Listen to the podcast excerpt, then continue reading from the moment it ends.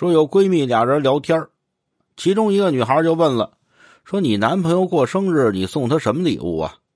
这位说呀，嗨，我就送他一个那种带密码锁的日记本跟他说了，有什么心里话呀，写这本上，我呢保证不看。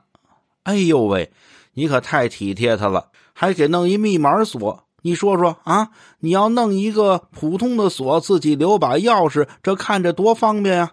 嗨，没事让他自己写吧，想写什么写什么，你就不看吗？你忘了我们家三辈锁匠，就他那密码锁呀，哼，我弄根眉毛就给捅开了。哎，对你的。